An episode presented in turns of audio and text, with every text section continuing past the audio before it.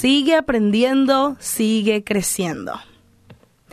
Filipenses 3:13 dice, no, hermanos, todavía no soy el que debo ser, pero eso sí, olvidando el pasado y con la mirada fija en lo que está por delante. Me esfuerzo hasta lo último por llegar a la meta. Y quizás te preguntes, ¿será que habrá un día en el que vas a dejar de aprender y perfeccionarte a vos mismo? ¿Será que eso va a suceder cuando obtengas tu diploma de colegio? Y no, en ese momento no, porque el proceso de educación solo inicia. O quizás en tu graduación de los estudios superiores de la facultad. Y difícilmente porque las lecciones del mundo real te están esperando. Quizás cuando seas papá o mamá y veas a tus propios hijos crecer.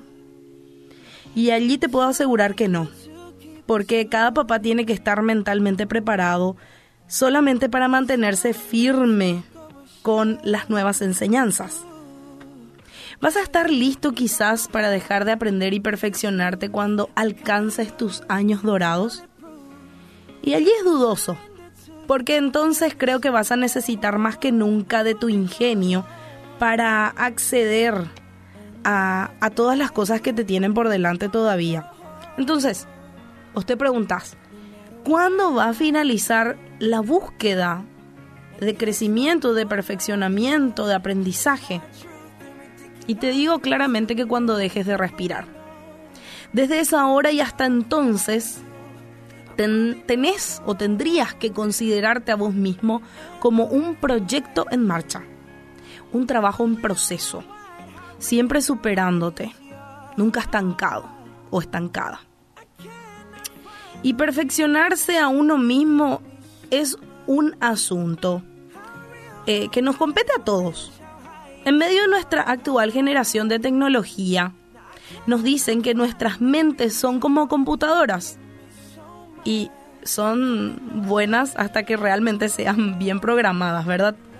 Pero el énfasis sobre un continuo desarrollo personal eh, no es solamente para la sociedad contemporánea, es decir, para los de ahora, sino es para todos.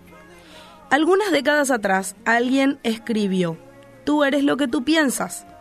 Y aún desde antes, la Biblia nos dice en Proverbios 23:7, pues como piensa dentro de sí, así es. Dios no te diseñó para que estés estancado o seas perezoso ya sea en el área espiritual, física, mental, ¿verdad? Tomando prestado justamente el título de Chuck Swindoll, Dios tiene la intención de que aprendas a vivir más allá de la mediocridad. El hecho de perfeccionarte o de seguir creciendo o de seguir aprendiendo no va a suceder automáticamente, va a requerir que seas constante, sistemático, sistemática, ¿verdad? Disciplinado, disciplinada en tu desarrollo personal. Hay muchos libros para leer, hay mucha gente con la cual puedes reunirte y hay muchos lugares nuevos los cuales puedes descubrir.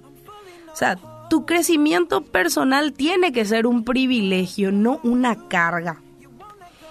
Y es ahí donde a Dios le encanta estar involucrado en los detalles de tu vida. Así que en esta noche te invito a que le permitas a Él estar y obrar en las pequeñas cosas de tu vida para ayudarte a crecer, para ayudarte a seguir aprendiendo y para ayudarte a perfeccionarte. Entonces, todos los días, cuando amanece y vos comenzás nuevamente el proceso de crecimiento personal, recordá que todo empieza por tu actitud. Tenés que preparar tu corazón y programar tu mente para tu propio desarrollo. Como dice la escritura, en Filipenses 4:8. Aprendiendo, ¿verdad? Todo lo que es verdadero, todo lo digno, todo lo justo, todo lo puro, todo lo amable, todo lo honorable. Si hay alguna virtud o algo que merece elogio, en eso pensá.